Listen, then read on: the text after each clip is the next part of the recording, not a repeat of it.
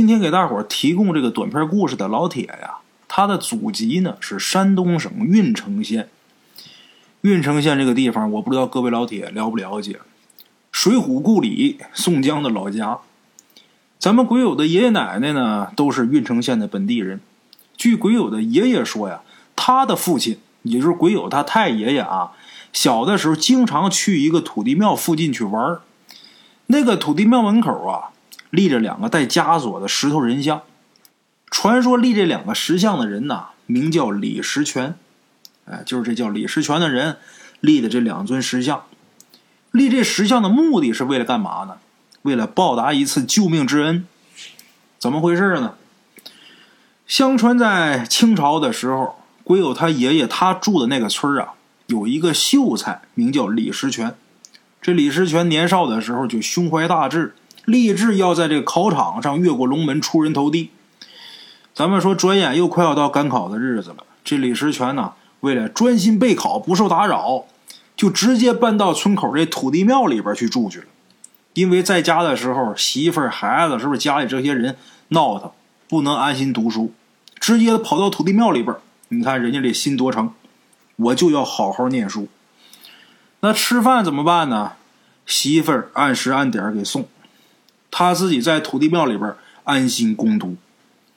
话说有这么一天傍晚呐，李石泉他媳妇儿。给他送饭，今儿这个饭呢比较丰盛，有几个荤菜，还有几碟小菜，外加一坛好酒。李石泉一看今天这个晚饭这么多菜还有酒，就挺诧异的，问他媳妇儿：“为什么今天这个饭菜这么丰盛啊？”他媳妇儿笑了：“嗨，今天是你生日啊，你忘了呀？”李石泉一听完之后恍然大悟，感情嘛。今儿可不是我生日吗？就这样，李石泉他媳妇儿把这食盒给放下，又嘱咐了几句啊，又给唱一个生日快乐歌啊，然后就回去了，告别丈夫回村李石泉送他媳妇儿到这庙门口，看着他媳妇儿的背影渐渐消失，回到庙里边又看了看这食盒，一想，一会儿要是喝醉了酒，我这书可就读不成了。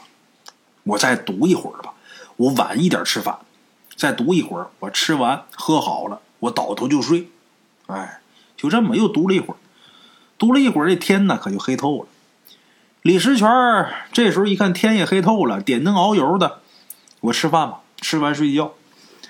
把这食盒给打开，把这几碟小菜在这桌子上都给摆好了，酒也倒好，正准备吃，还没吃呢。这时候打庙门外呀。传进来脚步声，李石全站起来往庙外一看，就见从外边啊有两个人进到庙里边。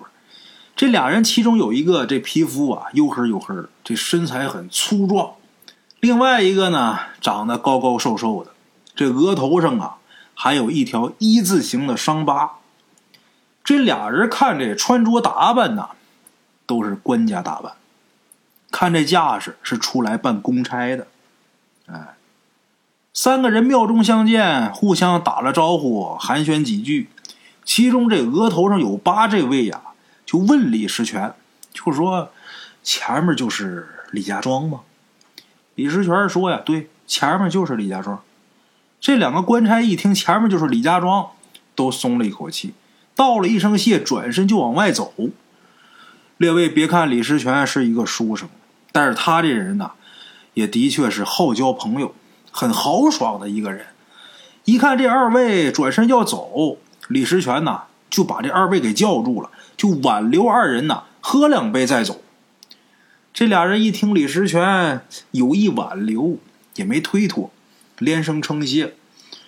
这二位说呀，他俩也赶了一天的路了，这会儿啊正是腹中饥饿、口干舌燥的时候，那。我们就吃点就这样，三个人呐连吃带喝。席间这三个人呐聊得很高兴，两个官差呢把李石全引为知己，也是无话不谈。眼看着这个饭啊也快吃完了，这话聊的也差不多了。其中这个额头上有疤的这个官差就说呀：“公子你也是李家庄的人吧？我们俩得感谢您的款待啊！这饭都吃完了，你看我们兄弟二人呐，还不知道您尊姓大名呢。”李石泉听完以后，哈哈一笑，然后说：“嗨，款待谈不上，就是一顿粗茶淡饭。我呢，免贵姓李，名叫石泉，我家就住在李家庄。”这两位官差听李石泉说完这话，互相对望了一眼，然后点点头。那个长得皮肤挺黑的、挺壮的那个官差呀，从打腰里边就拿出一本册子，就开始翻。然后就拿手指着册子里边一页，给头上有疤的那个官差看了一眼。头上有疤那位啊，看完这册子，就跟李石泉说：“公子啊，我看您是个豪爽之人，又心地善良，真是不忍心看您这么早就死啊。”李石全听完之后愣了，啊，没明白对方说这话什么意思？你你。你你这是何何出此言呢？我我这不好好的吗？那额头上有疤，那官差啊，接着说：“本来天机不可泄露，但是我二人呐，真是怜惜兄弟你。实不相瞒，我二人呐，不是人，我们两个是鬼差。今天我们二人是奉了掌管瘟疫的天君的命令，来到李家庄。”降瘟灾来了。这次应劫该死的人呐，都在这本册子上，一共是一百五十八个人。你来看，这是不是你的名字？还是说你们李家庄有跟你同名同音的人？说完之后，这黑壮官差把手里这册子就调过来，拿手指着其中一个名字给李石全看。李石全这一看完之后，倒吸一口凉气。那册子里官差手指的那地方写的就是他的名字，三个大字“李石全”。这李家庄没有跟他重名的呀。他这一看罢了。如果真像这二位说的这样，这次我怕是要应劫了。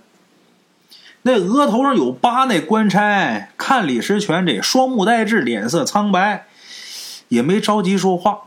等了一会儿，就听李石泉呢一声长叹：“哎呀，都是天意呀！我谢谢二位对我如实相告，能让我提前安排一下后事。”额头上有疤的官差呀，听李石泉说这番丧气话呀，他就笑了，说：“ 李兄啊，先别叹气。既然我兄弟二人能把这事跟你说了。”这忙啊，我们就能帮。你这有笔墨吗？李石泉一听这话，好像是有转机，赶紧说：“笔墨倒是有，只是二位兄弟怎么帮我呢？”这额头上有疤的这官差就说：“呀，你拿来就知道了。”李石全听完，赶紧是取来笔墨，就看这额头上有疤这个官差呀，接过这个笔，在嘴里边润了一润。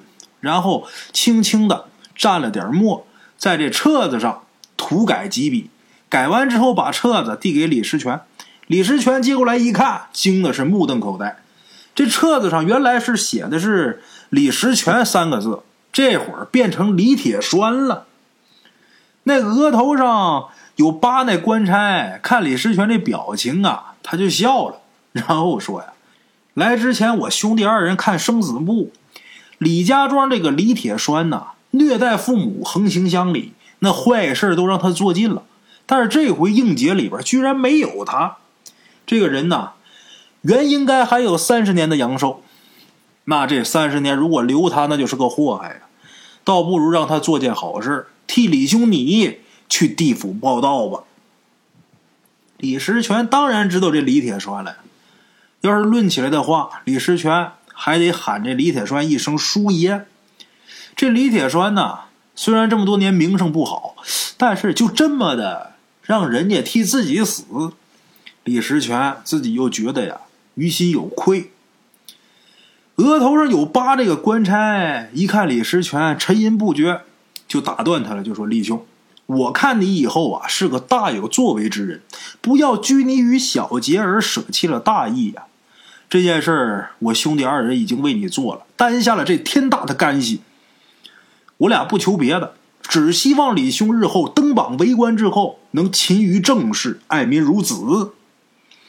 多了不说了，青山不改，绿水长流。我兄弟俩有公务在身，就此告辞。说完这个挺黑挺壮的这官差，拿过册子，还是别在腰里。二人一起对李石泉抱了抱拳，转身扬长而去。这俩人走了以后啊，李石泉躺在床上啊，算是睡不着了，来回烙饼，睡不着。刚才短短几个时辰，李石泉经历了生死。鬼差说的那番话呢？也让他曾经根深蒂固的人生观呢发生了动摇。李石泉以前呢只想过考功名，但是他从来没想过我考上以后该怎么办。睡不着觉，慢慢的就到了清晨，这太阳啊就升起来了。这太阳刚刚升起，李石泉起床，提起笔，草草的在纸上写下了四句打油诗。这四句诗啊是这么写的。不为前程，不为钱，不贪美色，不目官。日落之前我是我，日出之后我涅槃。哎，简短截说，康熙二十四年，李石泉考中进士，第二年被吏部任命为某县的知县。自此之后，李石泉一直是勤政爱民，十几年的时间，辗转全国各地为官。政绩卓著，两次经吏部考核，被推举为卓异。这卓是卓越的卓，这异是异常的异。到了康熙四十年，李石泉因为母亲病故，卸任官职，回到郓城县为母亲丁忧。哎，过去这当官的爹妈死了之后，他得辞官回去，呃，为父母丁忧守孝。哎。你丁忧结束之后了，你再回去做官去。这个不管你做多大的官爹妈死了必须得回去。这丁忧守孝是多少年呢？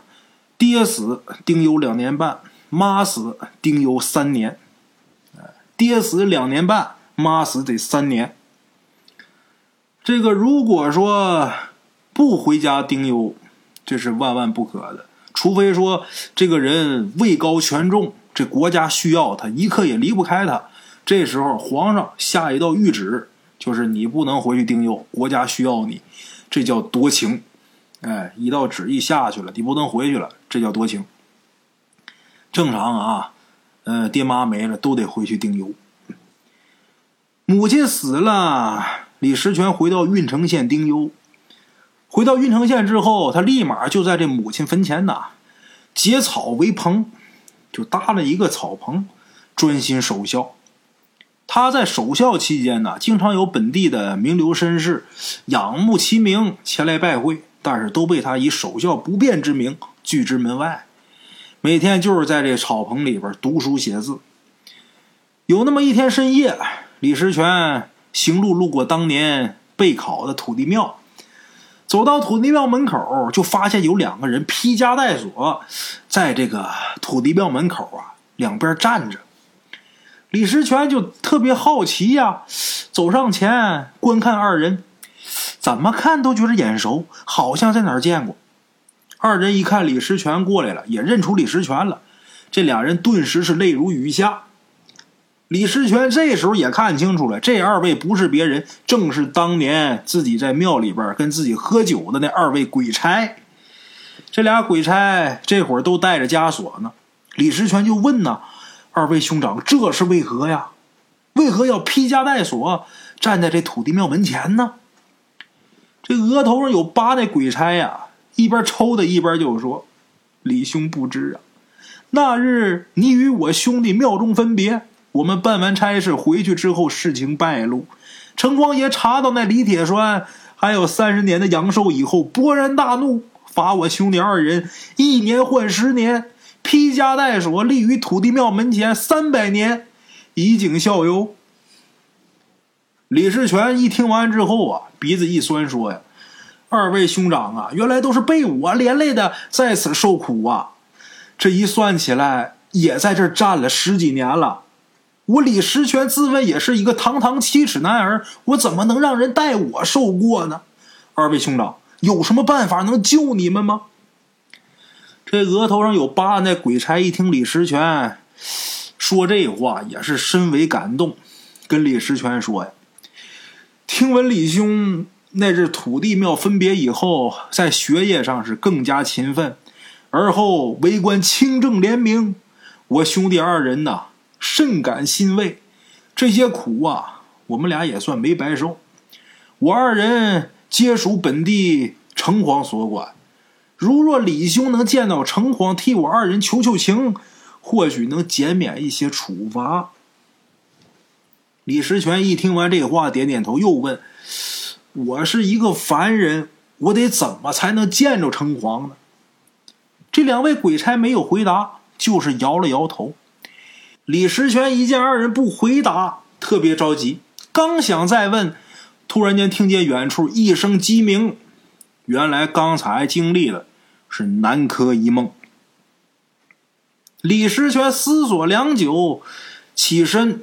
坐在这桌子旁边，写了一封拜帖，然后直奔城隍庙而去。到了城隍庙，李石全虔诚祷告，然后烧了拜帖，回到草棚里边等。那天晚上，李石全是一觉睡到天亮，没见着城隍。第二天，李石全呢又写了一封拜帖，除了拜帖之外啊，还写了一封长信。这信的大概内容就是李石全不愿别人替自己受过，希望城王爷能网开一面，让自己去披枷带锁，替那二位鬼差站城隍庙跟前。哎，不能让人家替我在那站呗。那天晚上，李石全呢还是一觉到天亮，还是没见着城隍。等第三天，李石全把家人全都叫到身前，干嘛呀？他说他要安排后事，家人一脸茫然。这好好的安排什么后事啊？也不知道这李石全这葫芦里边卖的什么药啊。后事安排妥当之后，李石全拎着剑直奔城隍庙而去。到了城隍庙，李石全对着神像就说：“啊，既然你这官架子大，你不肯见我，那我只能去找您了。”说完之后，举剑就要自刎。可是这时候这剑呢？突然间变得很沉，好像有千斤重。李石全使出全身劲儿啊，这宝剑也架不起来了。当天晚上，李石全呢正为白天的事懊恼呢，有一个身着长衫的这么一中年男子，就进了他这个草棚了。见着李石全之后，拱了拱手，就说：“呀，久仰李公大名，今夜特来拜会。”李石全一看来的人，自己不认识，就问他：“什么大名啊？愧不敢当。”您是？那人回答说：“呀，我呀，我是本地城隍。您白天不是想要见我吗？这不我就来了吗？”李石全一听是城隍到了，特别激动的就说：“呀，城隍大人呐，那土地庙门前那二位鬼差是为了我才铸成的大错。”大人，您能不能让我披枷立于土地庙门前，替他们受过呀？城隍爷一听李石全这话呀，摇了摇头，然后说：“呀，李公，您是当世的大清官，就算现在在地府，那都是无人不知、无人不晓。我一个小小的城隍，哪敢让您带上枷锁呀？况且那二人呐，明知故犯，理应受罚。”李石全一听城隍不同意。又赶紧求情，城隍庙一摆手说：“呀，李公啊，我话还没说完。这次我来之前呢，已经把这个事儿啊禀告给阎君了。严军念你十几年为官，清正廉明，造福百姓，也算是给两个戴罪之人积了不少阴德。法虽无情，但是事能特办。”李石全一听啊，这话有门，赶紧问：“怎么特办？”城隍说了。李公可以效仿当年曹孟德割发代首，明日啊，你找人塑两个鬼差披枷而立的石像，放到这土地庙门前两侧，替他俩服刑。望李公此次丁忧结束赴任以后，还能继续做一个清官。李石泉听完之后点了点头，听到鬼差有救，自己感觉如释重负。刚要向城隍道谢，突然间一翻身，这人醒了。刚才又是南柯一梦。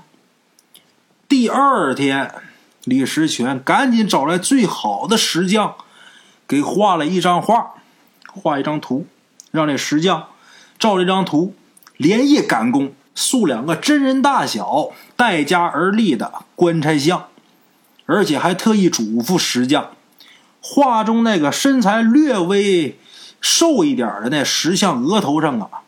有一道一字形的疤，哎，这就是咱们鬼友他太爷爷小的时候总去那个土地庙跟前去玩看见那两尊石像的来历。哎，好了，各位老铁，咱们今天这个故事啊，就先说到这儿。大圣的这部新书呢，在七天之内，呃，也能上线，大家敬请期待啊。好了啊，今天就到这儿，咱们下期见。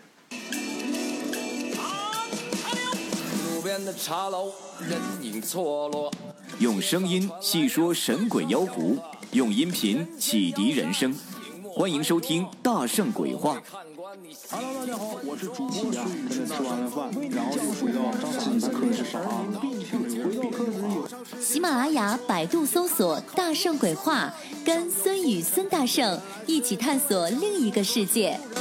那天山女子独守空城，感谢鬼友们，感谢鬼友们，感谢鬼友们一路陪伴。